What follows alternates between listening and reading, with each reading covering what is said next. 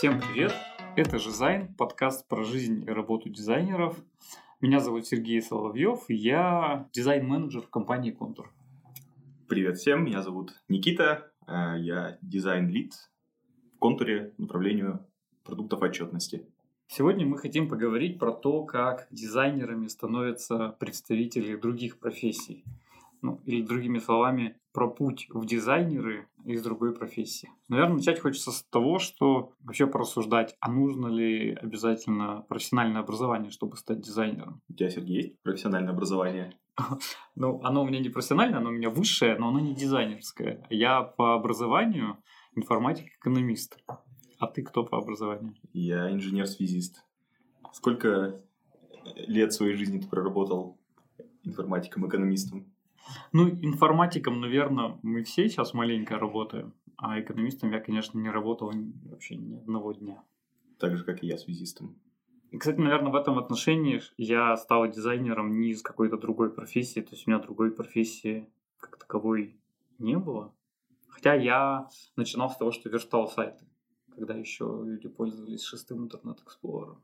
Угу. Я начинал с того, что ходил по квартирам и подключал людей к э, интернету. К Oriflame. Так что, можно сказать, я немножечко в профессии своей побыл.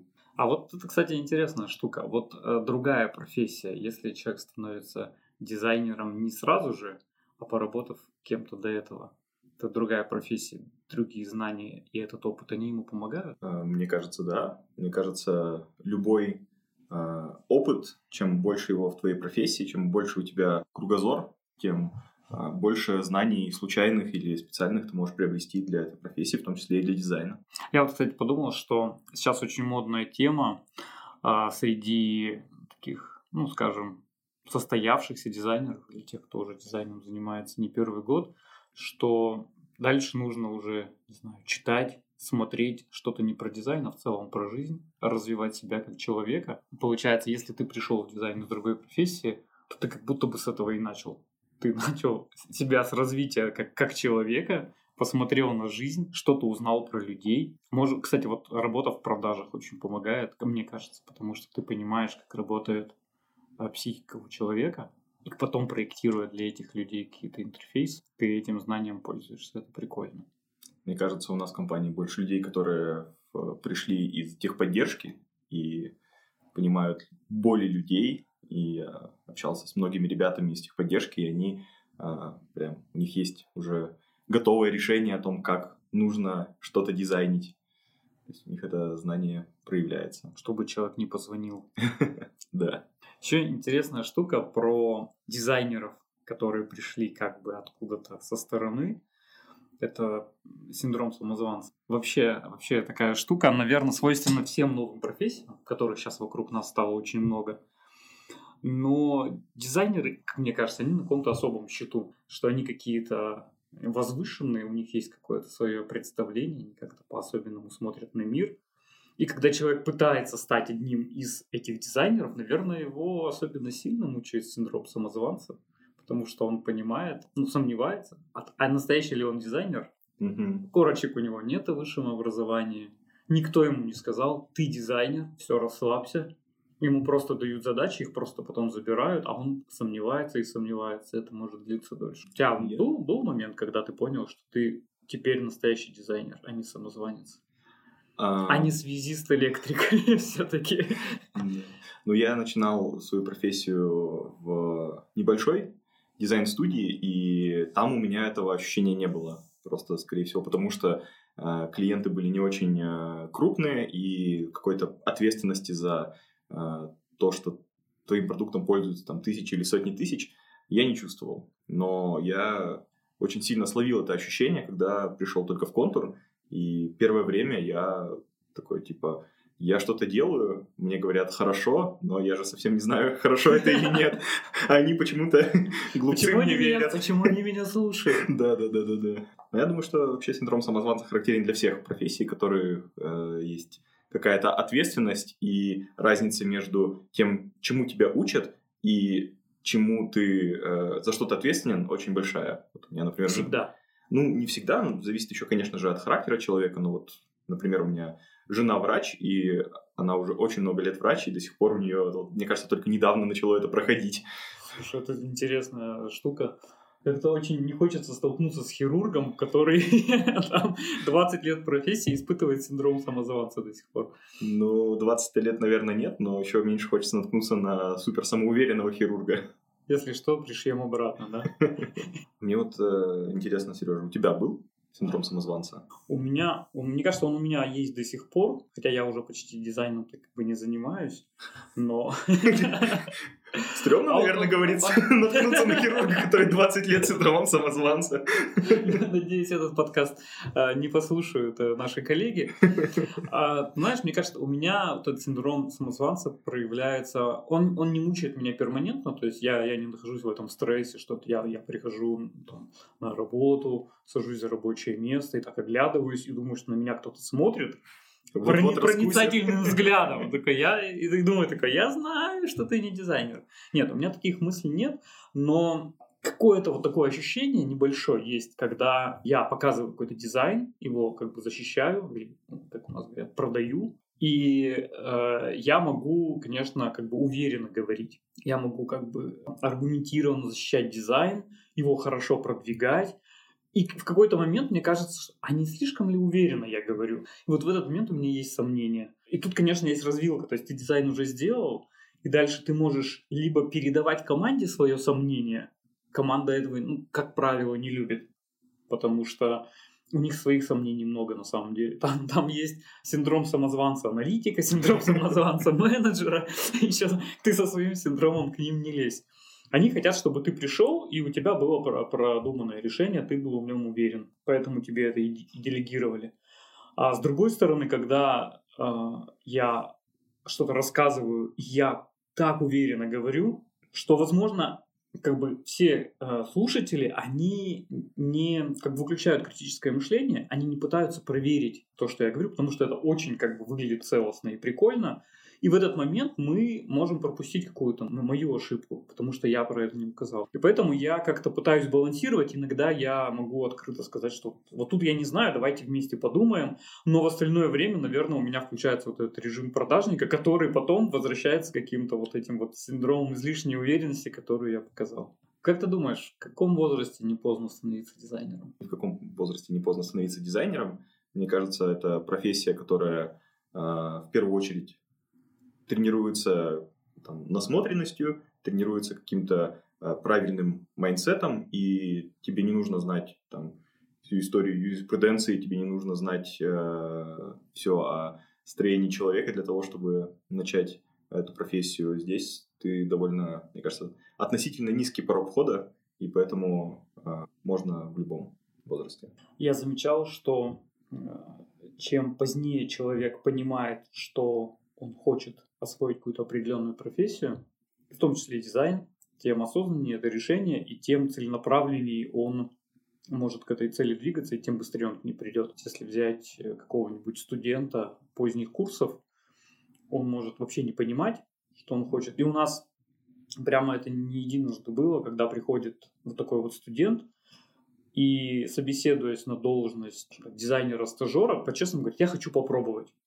И мы потом его обсуждаем, такие, ну, как бы, он хочет попробовать. Ну, ну да, это понятно, как бы, все честно, как бы. А мы сейчас тоже должны в него начать вкладываться, хотя он еще, как бы, не закоммитился вообще ни разу. То есть он может через полгода сказать, ну, спасибо, ребят, было, было очень интересно.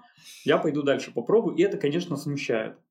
А когда приходит, э, скажем так, 30-летний человек, а даже, может быть, 35 лет человек приходит и говорит, я хочу стать дизайнером, и ты понимаешь, что он очень много уже поставил в этот момент, когда он это сказал, а, потому что, скорее всего, ему нужно будет отказаться от своей текущей работы, ему нужно будет перейти на более низкую зарплату, и как-то он рискует своей шкурой. Ты, О, окей, ты рискуешь своей шкурой, я готов тоже вместе с тобой рискнуть. Это совсем другая история. Это класс. Такие люди, мне кажется, они быстрее гораздо вот выходят на какой-то уровень и в силу ну, общей осознанности, и в силу вот именно их нацеленности на результат. Да, согласен.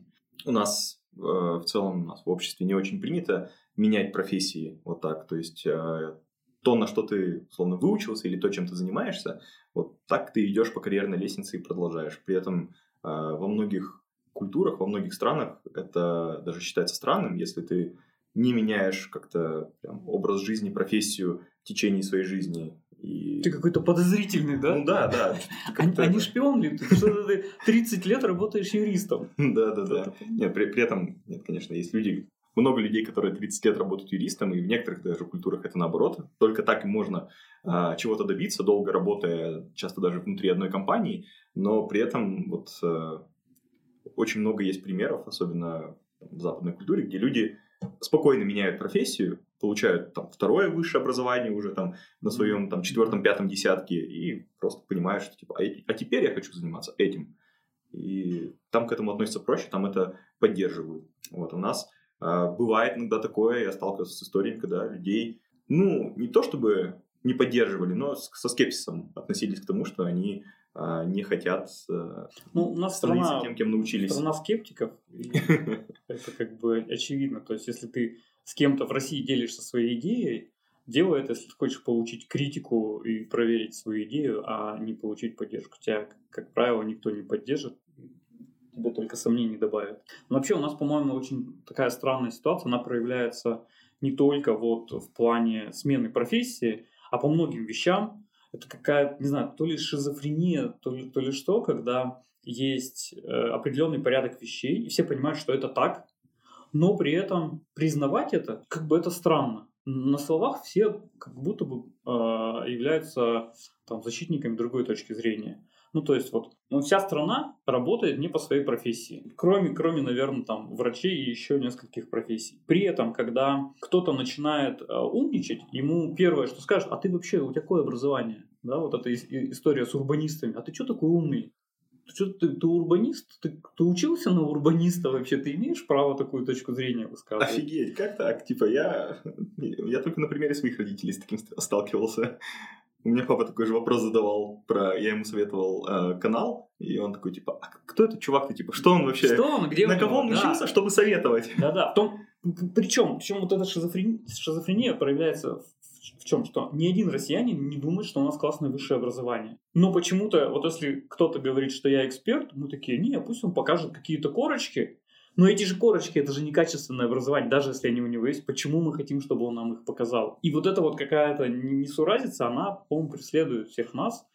Ну, слушай, я не могу согласиться. В моем окружении и ближнем, и там даже среднем э, никто не интересуется тем, насколько ты экспертен в области корочек, доказывается только тем, что ты сделал, какой у тебя был опыт. Вот, то есть еще мы, возможно, э, там, мои родители как-то могут поинтересоваться дипломом всем таким, а, ну или там люди, люди возраста постарше, а люди твоего возраста, моего, мне кажется, вообще совершенно им плевать на то, где ты, чем, что ты там закончил.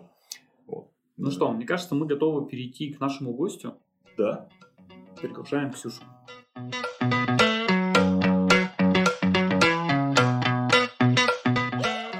Привет, Ксюша. Привет. Ксюша тоже работает в контуре, и, э, как нам кажется, у нее интересная история. Э, расскажи, чем ты сейчас занимаешься? Я проектировщик, дизайнер интерфейсов. Работаю на этой должности уже два года. Вот. Но до этого моя деятельность совершенно не была связана с дизайном и с интерфейсами. Я работала... Должность называлась лаборант-исследователь, лаборант химического анализа даже правильнее будет. Э, то есть моя деятельность была связана с химией. Я давно начала химией увлекаться, там, типа, готовиться. С 10 даже нет, с 9 класса начала прям, ну, поняла, что я хочу связать свою жизнь с химией. Ну, у меня просто бабушка там была, когда-то лаборантом, мама была экологом, сейчас работает экологом, и как-то это мне тема была близка на самом деле. Я такая, ну, все, буду химиком. То есть ты не просто как бы поменяла профессию, ты еще и семейную традицию как бы прервала. Можно сказать, да. Продолжай. Ну вот, значит, я поступила, училась, все было нормально, все, наверное, даже нравилось, как бы. И в какой-то момент я стала совмещать э, учебу и, ну, не работу, а просто какую-то такую лабораторную работу именно, бесплатную, можно сказать. И случайным образом попала в Академию наук. Институт Вот органического вот. синтеза. Э, То есть, шла- как, как это было? Ты шла по улице, Нет. вывеска Академии наук. У нас принято на факультете заниматься вот дополнительной такой работой. То есть в теории мало уметь. Ну, тут, типа, теорию мало знать, нужно еще уметь работать руками. Очень приветствуется, когда ты там на конференциях выступаешь, тебе за это как бы стипендии дают. И у нас была очень сильная группа, и многие прям занимались. Я такая, ну ладно, я тоже пойду. Стипендию тоже хочется. Ну, как-то у меня на кафедре не сложилось с этим, и мой руководитель научный э, предложил вот в Академию наук, у них были связи. Э, Я тоже пришла на собеседование, ну, условное, как бы меня там ждали, и все, я стала там ходить, что-то делать. Э, Это был четвертый курс бакалаври- бакалавриата. Все. И я тогда спросила, есть ли у вас какая-нибудь вакансия, что я хочу поработать. Сейчас я как бы закончу, пойду в магистратуру и смогу совмещать. И мне сказали, да, вот как раз летом будет открываться вакансия. Меня туда взяли. И получилось так, что и тема магистрская программа очень совпадала с тем, чем я занималась, как бы. А Мы делали присадки для дизельных топлив, ну, разрабатывали именно. И а у меня как раз была магистрская программа, связанная там с химией полимеров. Звучит как rocket science в прямом смысле. Да-да-да. А Расскажи, что тебе нравилось в этой профессии? Что нравилось? Ну, на самом деле, прикольно вот что-то делать руками. Вообще, вот химия, она завораживает. Кажется классно, что ты что-то вот что-то смешала, и из этого что-то получилось, и даже помогает, там, не знаю, будущим людям, возможно, как-то поможет. Пример не связан с этим, но вот триазоверин, которым сейчас многие лечатся от простуд, его сделали как раз в Академии наук в ИОСе, ну, в Институте органического синтеза, где я находилась. Ну, конечно, на это потрат- потребовалось там лет 30, его давно уже открыли, но вот они вовремя успели выйти на рынок. Это в каких-то других колбочках, э, не, не с присадками вместе. Э, да. Не, не дизельное Э, топливо. Да-да-да, это другое. И То есть там прям большая работа велась. Одно дело получить это в лабораторных условиях, а другое масштабировать и получать уже большие партии. А а расскажи, что ты делала на работе? Мое рабочее место. Да, и прикольный вопрос, я стала вспоминать. Ну вот, если представить какой-нибудь наш большой open space, вот огромный который, вот это было тоже мое такое большое помещение, где было много, где-то штук семь вытяжных шкафов, это такие большие штукенции, это стол, и большие тяги, которые вытягивают все вот эти химические запахи, чтобы ты там не отравился во время работы. А, были всякие, всякое оборудование стояло посередине там, везде были еще посередине тоже вытяжные вот эти вот тяги. Просто я делала на этом упор, потому что зимой они вытягивают тепло, и там было невозможно находиться, было очень холодно. Я работала в таком, как на северах выдают вот эти вот робы, ну, вот эти куртки. Вот я также работала, у нас вода в кране замерзла как-то зимой. А летом, ам, наоборот, как будто бы тепло туда поступало, было очень жарко. Ну, какое-то все такое полупроизводственное, потому что я была в лаборатории, короче, в технической лаборатории, там занимались как раз масштабированием. Я, получается, работала в двух вытяжных шкафах. Там мы ставили реакции в маленьких, очень маленьких таких небольших колбах. Ну вот я приходила, ну там, не знаю, условно ставила какие-то реакции, они у нас шли обычно сутки. Ну и параллельно что-то, какую-то теоретическую работу выполняла, там нужно было не знаю, читать статьи на английском, что-то оттуда доставать, не знаю, применять к своим опытам. То есть ты при- приходила, и у тебя было задание знаю, от старшего лаборанта смешать реактивы. Ты находила эти реактивы, как, что ты Не, делала? не совсем. Вот у меня была задача получить э, присадку. То есть они уже есть, э, всякие иностранные присадки получены, э, есть статьи на английском, но обычно там либо часть не, не пишут часть, либо как-то меняют условия, например, чтобы ну, не так легко было другим получить. А, то есть вы занимались реверс-инжинирингом. Да, да, да, можно так сказать. И я знала просто, что нужно смешать, и у меня был план, не знаю, там, одну реакцию на разных условиях провести. Повышаю температуру на каждые 10 градусов, там, повышаю давление, условно, еще. И вот эти реакции, они как это сказать, повторяются, ты делаешь условно одно и то же. Еще, еще мне показалось за, занимательным, что, я так понимаю, у тебя а, задача стояла получить результат, а не то, что нужно сделать сегодня, да? И, видимо, план-то ты э, составляла себе сама. Э, да, да, можно так сказать. Мне кажется, это тоже интересный подход. Тебе не говорят, что делать, тебе говорят, какой результат должен получиться. Тебе приносят просто бутылек с красивой этикеткой, сделай так же. Дальше все нас не интересует. На самом деле, можно так сказать, у нас были вот эти вот готовые присадки, мы их э, по-разному анализировали, там состав определяли разными методами, то есть как бы да. Удивительно. Было такое. У тебя была какая-то история со взрывом. А, да. Расскажи, что случилось? Дизельные присадки и взрыв звучит не очень. Вот я тогда э, устроилась, когда летом на работу, проработала буквально там пару дней, и взяли меня и еще одного чувака, короче, можно так сказать. Вот, а, я как бы была вот в теме всего этого, то есть я до этого этим занималась и продолжала, по сути. А он пришел немножко вообще другого, он пришел с производства, и ему нужно было влиться и как бы перейти вот в лабораторные условия, но Просто скажу, что это по-разному немножко. Мы занимались примерно одним и тем же, только у него были одни компоненты, у меня другие. Ну и вот мы, значит, поставили реакции. Он и мой, как бы, наставник ушли на обед, я осталась. И вижу, а там буквально эти реакции идут, там, колба 50 миллилитров. Очень маленькие, ну, очень прям. Я смотрю, а, там у нас магнитные якоря такие, специальные плитка, она создает магнитное поле. Я кладу в колбу магнитный якорь, и за счет этого он вращается, потому что плитка дает вот это вот и он движение. размешивает ее? Да, да. Там важно было именно, чтобы происходило смешение реагентов, и нельзя было, чтобы оно остановилось. Левитирующий я... миксер. Я видел это на видосах и никогда не понимал, как это работает. Теперь понял.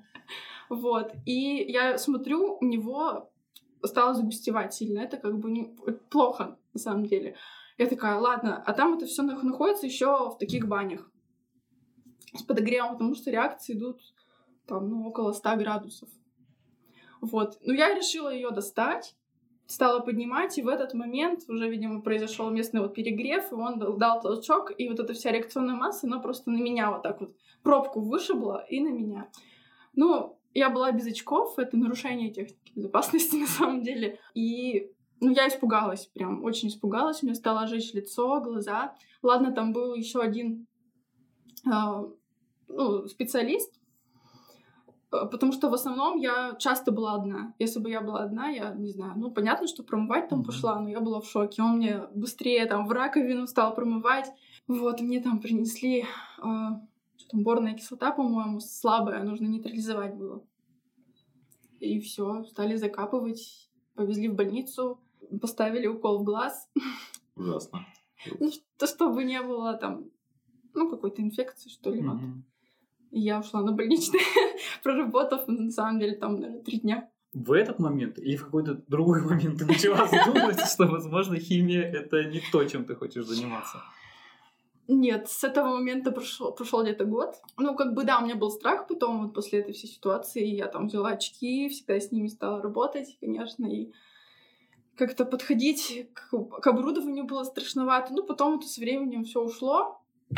А, но меня смущали вот эти все условия, про которые я уже говорила. Было холодно, либо сильно жарко. А, негде было условно даже обедать. Как бы я брала с собой еду. Ну, на самом деле тоже была одна история, когда я там что-то ела, и принесли к нам в помещение большую бутылку, и там прошла какая-то реакция. Я не знаю, что случилось, но, в общем, стало прям парить, дымить сильно. Мы оттуда ушли. Вот, возвращаемся, и мне было очень жалко тортик, который я тогда с собой взяла, но его уже есть просто нельзя. Потому что там все насытилось парами? Конечно. Вот это история. Оставил тортик, пришел он ядоид. Ну и перспектив-то особо не было. То есть я типа училась в магистратуре. Зачем училась, непонятно вообще. Ну вот знала, что надо, наверное, какое будущее. Там было вот если оставаться, либо идти э, в аспирантуру, что мне было вообще неинтересно, и как бы я поняла, что прям в науку, в науку я не хочу уходить. Перспектив не было. Ну, если так смотреть, то на том этапе это было, наверное, самое такое хорошее место, где я работала. Потому что вот на заводе, если взять, там это обычно режимное предприятие, ты заходишь в 8, выходишь в 5. И к этому тоже надо привыкать. И ты, наверное, там больше даже ждешь, когда это время пройдет, Мгм. чем выполняешь свои обязанности. Вот. Либо второй вариант это у себя в институте где-то, но это вот ты остаешься в той студенческой среде еще на очень долгие годы. Зачеты, ты начинаешь работать со студентами, это тоже должно как бы нравиться. Я такая понимаю, я не хочу ни туда, ни сюда, не оставаться на этом месте. И прямо стала уже думать, типа, чем, чем бы заняться еще, чтобы я такого умела. Вот. Я знала, что есть контур. ну, на самом деле. Знала, потому что у меня на тот момент парень работал уже в контуре года три, наверное. И я была... Ну, он тогда работал на Эльмаше, это, наверное, самый такой старый офис, и мне там нравилось, потому что там... И мне нравится это самое. Да-да-да. Вот. А, Мы ездили сюда на открытие первого офиса, я помню, тоже тут гуляли. Я видела, как здесь относятся к людям, какие здесь условия, и, блин, думаю, что бы я могла такого делать, и чтобы работать здесь. Мгм. Все, мне, значит, Лёша... А можно, извини, можно я тебя немного назад верну?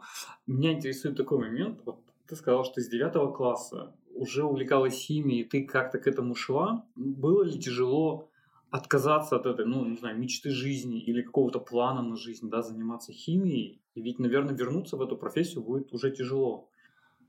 А вот в какой-то момент я поняла, как будто бы я разочаровалась. То есть я столько лет потратила на учебу, то есть мы очень много учились, на самом деле, днями мы могли там что-то зубрить, сдавать и так далее. И я поняла, зачем это все. Нет особого будущего, и столько лет потрачено как будто бы впустую. Мгм. Я настолько разочаровалась, и мне было вот, я каждый день ходила на работу и думала, что я отсюда уйду, я не хочу здесь оставаться. А расскажи, как э, в семье к этому отнеслись друзья? Мама и бабушка, вот это вот интересно. Мама, на самом деле, когда я поступила, они, конечно, мне помогали, там все поддерживали, но мама сама понимала, что эта химия это как бы не очень хорошая Для здоровья. для здоровья, да, и вообще. То есть меня отправили учиться на кто там, экономист, что ли. Знаете, есть курсы переподготовки, вот э, в ПИ вот они есть. Значит, они меня туда отправили, такая, ну ладно, пойду, мало ли. Ну, как бы мне не понравилось вот эти все бухгалтерские счета и отчеты. Тонкий лед. Так, так, ладно.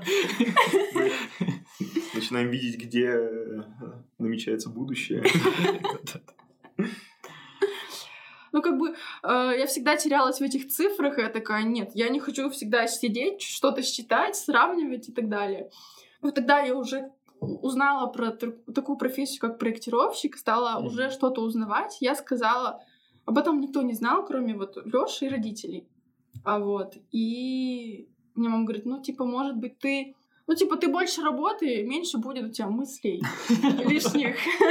Мама плохого не посоветует. Хотя при этом хотела, чтобы я ушла. Это все от безделья.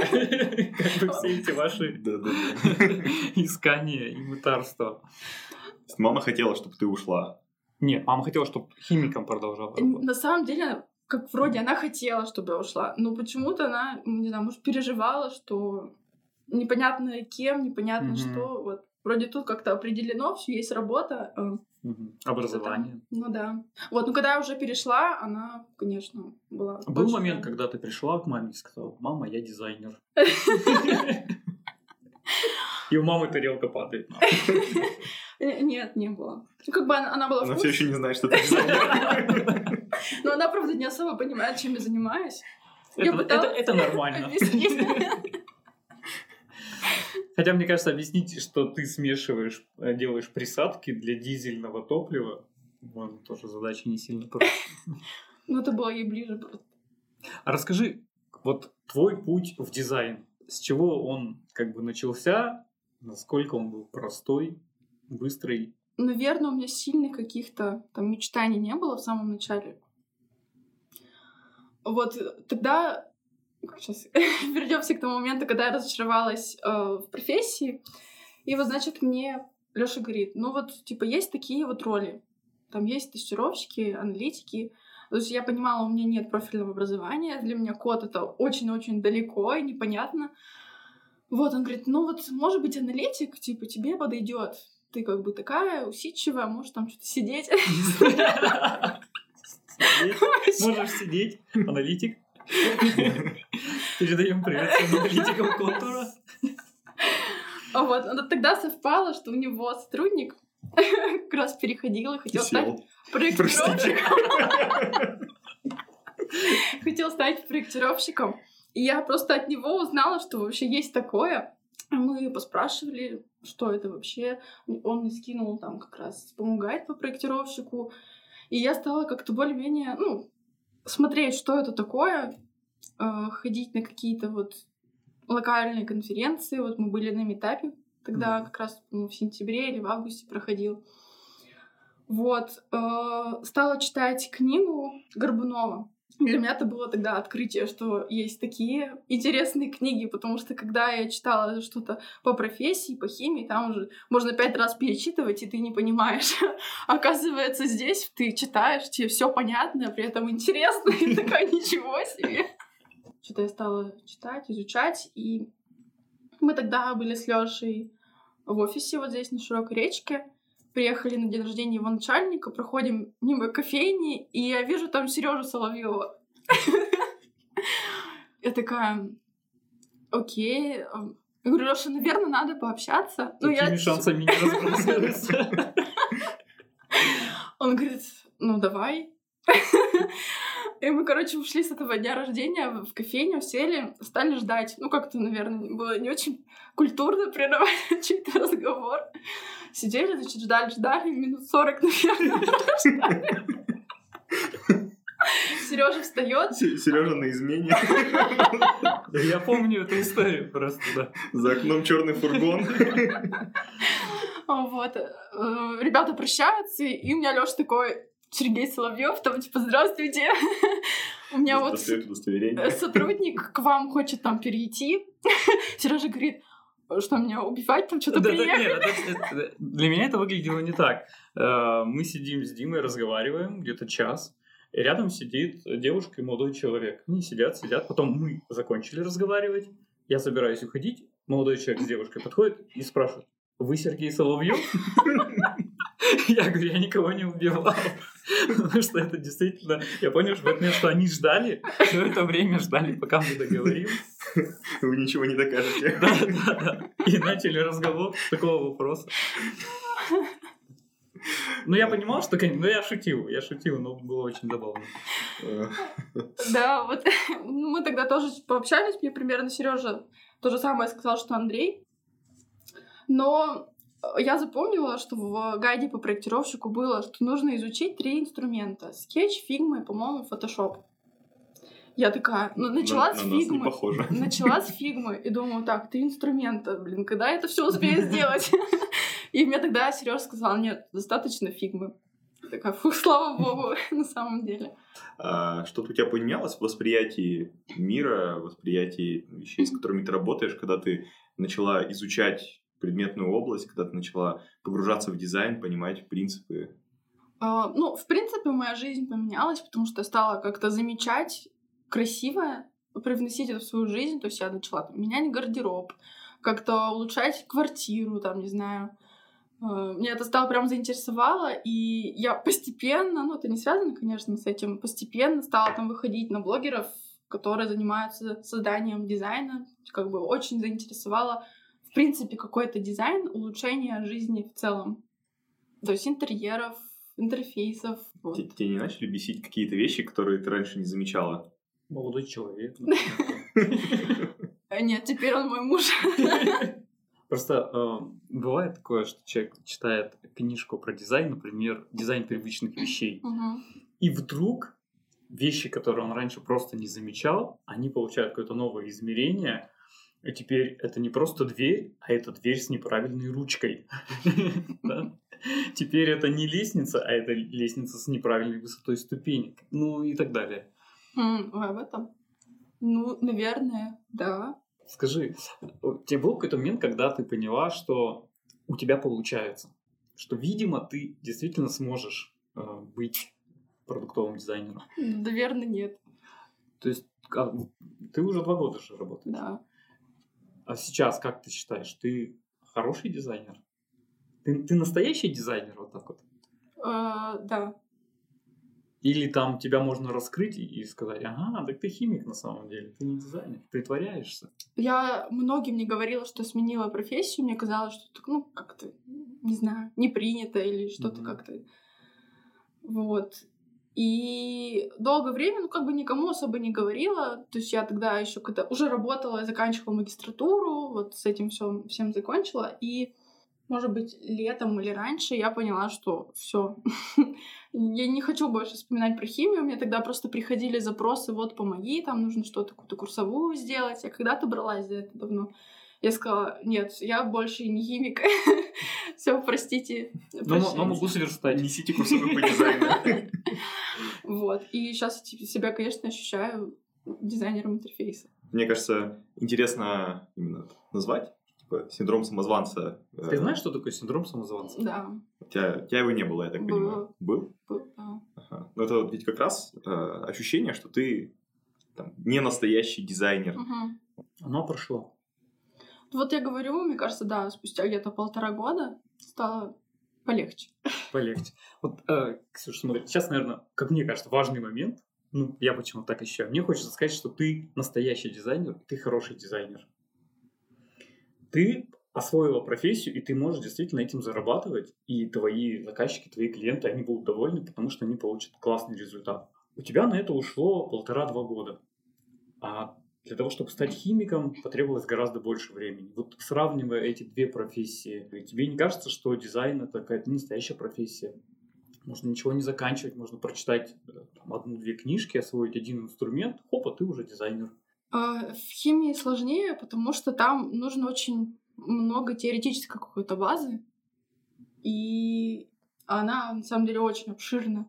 Поэтому, наверное, требуется столько лет. Ну, я понимаю, есть гении, которые и раньше это все осваивают, но вот, в принципе, ну, нужно какое-то такое образование высшее, чтобы как-то это все освоить. Про дизайн я бы тоже так не сказала. Я бы очень хотела закончить э, не просто курсы, например, а получить действительно образование именно по этой профессии, потому что много просто приходит с опытом через какие-то твои, не знаю, косяки. Думаешь, если это образование получено ну, там, в каком-то вузе, оно как-то по-другому бы ощущалось? Типа, вот, не... ка- вот этот путь, который ты прошла до текущего момента, если бы ты его прошла не через э, опыт или там, ошибки, а через, условно, там, пять лет обучения, тебе кажется, он был бы более качественный результат? Мне кажется, да. Потому что там все равно затрагиваются и какие-то смежные сферы. Вот тебе, Сережа, как кажется? Могут у нас научить дизайну? Я имею в виду именно про дизайн интерфейсов, проектирование. Наверное, могут дать какие-то основы академические, которые, ну, наверное, могут э, в некоторых частях дизайна подтянуть. А вообще, не знаю, такой вброс, что может быть вот это ощущение, что если вот пойти на какое-то вот, на какое-то образование, то там вот там-то научат. Может быть, как раз это тоже какое-то эхо синдрома самозванца, когда ты думаешь, что ну там мне где-то что-то что-то расскажут, и, и я буду вот делать лучше, как-то делать правильнее. Ксюша, а как ты думаешь, ты теперь навсегда дизайнер? Или ты еще будешь менять профессию? Но я не загадываю. Сейчас, мне кажется, в жизни нет какой-то одной профессии на всю жизнь. Ну, да, на всю жизнь. Мгм. Есть какие-то смежные, ты можешь совмещать. По-моему, это, наоборот, прикольно. А есть что-то, что тебе сейчас интересно? Так начинаешь посматривать в ту сторону. Нет, э, есть интересно, но как бы я пока не планирую куда-то переходить, менять. Это связано тоже с дизайном. Мне нравится дизайн интер- интерьеров и организация пространства. Ну, я как-то просто в эту сторону смотрю. Вот, думала, прикольно бы там чем-то таким позаниматься. Мгм. Мне вот еще интересно про там, твой опыт в химии, э, как он отразился ли он как-то на том, что ты дизайнишь? Были ли какие-то знания или, может быть, принципы, которые ты точно не зная химии бы не использовал в дизайне? Может быть, это просто Мгм. какой-то образ мышления, усидчивость. Мне кажется, это, наверное, не связано ни с какой из профессий. Я училась на таком техническом, на техническом факультете, там мы не просто какие-то основы, теории изучали, это было больше практики. То есть я была на производстве в Тобольске, прям на большом заводе. М, Там нефтеперерабатывающий завод. Да, Сибур. Мгм. Вот. И мы вот как раз чертили вот эти технологические схемы. У меня диплом был с этим связан, что там нужно какую-то реакцию, и вот ее масштабировать как будто бы условно. И все просчитать, там все рассчитывали. И чертили в том числе разные реактора. И мне нравилось тогда вот это все аккуратно так делать чтобы все сходилось. И кажется, сейчас меня это тоже прикалывает, прям попиксельно вот это соблюдать четкость, чтобы То все было красиво. Внимание к деталям Да, и да, вот это вот э, люб- любовь к консистентности и перфекционизму. Мне кажется, поэтому это не связано, наверное. Скажи что-нибудь на дизайнерском. Сейчас мы тебя проверим. Не готова была. Ванильный раф и бейгл, пожалуйста. Ксюша, спасибо большое за твой рассказ. Очень классная история, и очень классно, что ты так поменяла свою жизнь, пришла к нам работать. Было прикольно с вами пообщаться. Спасибо за вопрос. Тобой тоже. Спасибо. Как тебе история, Ксюша? Мне просто офигенно. Я сидел и заслушивался, и это такая прям а, ощущение, что у человека была... Это был человек науки, у человека была настоящая работа, и он променял ее на, На нас. на нас. Да. Точно такое же ощущение. Я, я вот как-то на себя это перекладываю. Я думаю, что, наверное, мне, ну, там, с моим характером, наверное, было бы очень тяжело вот это отпустить, отпустить вот эту большую часть своей жизни, столько вложенных сил, то, что я стал химиком, это настоящая профессия. В том, в том плане, что ей действительно, этой профессии действительно нужно образование, и я его получил.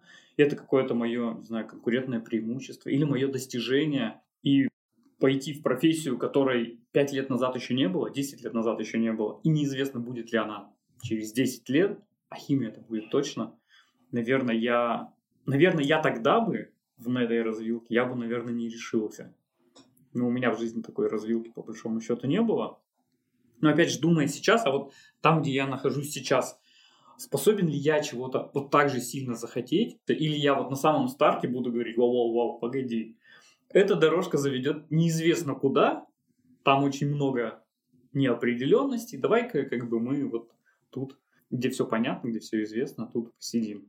Мне кажется, что сейчас из каждого утюга доносится этот э, культ смены профессии, особенно касается IT. Там на всех YouTube-каналах реклама, везде реклама, везде курсы предлагают, что типа смотрите, э, в IT, э, в IT, в IT. Войти легко, Да, да. Э, это- выйти сложно. это легко, это получится у каждого, у тебя получится даже если ты там э, 40 плюс, классный преподаватель все тебе сделают, там будет комфортно, там будет классно. Главное, ты приходи, у нас э, кадровая голодовка, давай, давай, приходи, и это, Ну, лег- что- и это легко. Самое интересное, когда я вот как-то чуть-чуть начинаю думать про смену профессии, я почему-то думаю не про IT. Вот Ну, почему-то вот уже. Ну, да, я уже в IT, и тут профессия-то как бы, ну, я, наверное, несколько сменил. Я версткой занимался, я делал мультимедиа презентации, я был менеджером проектов в студии. Мультимедиа презентация, это что-то... Это, это была такая программа, Макромедиа директор. Она позволяла делать на дисках, но это был год 2006-2005. Тогда это было, э, это было не зашквар. На острие атаки. неосвоенных профессий в IT еще куча. Но почему-то, когда я думаю, что как-то вот, а что, что может быть мне интересно, что может меня как-то увлечь, я про IT не думаю совсем. Это скорее какой-то реальный мир со всеми его сложностями, опасностями и вот этими вытяжными шкафами. Вытяжные шкафы, это мне теперь какой-то мем для меня. Да, я вот э, тоже согласен, и у меня, на самом деле, у жены похожая история, она врач, и она каждый день приносит э, cool story о том, как устроена на самом деле жизнь, какие, кого она спасла, какой э, диагноз она поставила, и я на, на нее смотрю и всегда восхищаюсь. Но при этом у нее такая же, как у Ксюши, ситуация. Ей не нравятся условия работы, ей не нравится вот что приходится есть там по 5 минут в перерывах еду, которую ты принес э, из дома, не купишь в классной столовой на первом этаже, ей вот э, непредсказуемость дня и какие-то вот э, перспективы, которые открывает русская медицина, российская, они ей как бы не очень приличают. Я ее в шутку иногда зову в контур, говорю, типа, ну так ты приходи к нам, типа, что? И да, и она когда э, слушает, слышит, как у нас, или там в офисе иногда бывает, э, тоже такая, типа, блин, вот если бы я здесь работала, я бы здесь жила. Я, конечно же... Ты ее хочешь опустить до своего уровня. Я ее в шутку зову, а на самом деле я не хочу, чтобы она ну, сюда вот, пришла, да. да. Я не хочу, я не хочу, чтобы терялся человек, который, ну, типа, который что-то делает. Типа, если все будут войти, типа, никто нас не будет лечить, и э, профессия дизайнера, на самом деле, она не вызывает такого восторга, как та же самая э, профессия врача. Вот. А я думаю, что если бы я менял профессию, ну, врачом-то я уж, наверное, не стал бы, хотя вот она мне говорит, из тебя, наверное, получился бы хороший врач. А, я думаю, что это взгляд э, наш такой со стороны на другие профессии, мы их склонны немного романтизировать из своего уютного креслица с фигмой. С другой стороны, оказавшись там, мы, наверное, точно таким же взглядом будем смотреть на вот этот романтичный мир информационных технологий. Но я, когда мы начинали этот разговор, я, честно говоря, не думал, что мы выйдем на такие а, мысли и соображения. Наверное, на этом все. А возможно, вам было интересно, и наша история тоже заставила вас о чем-то задумываться. Подписывайтесь на наш канал, ставьте лайки, пишите нам комментарии. Это помогает продвигать наш подкаст в алгоритмах YouTube и других всяких сервисах. Спасибо, пока. Всем пока.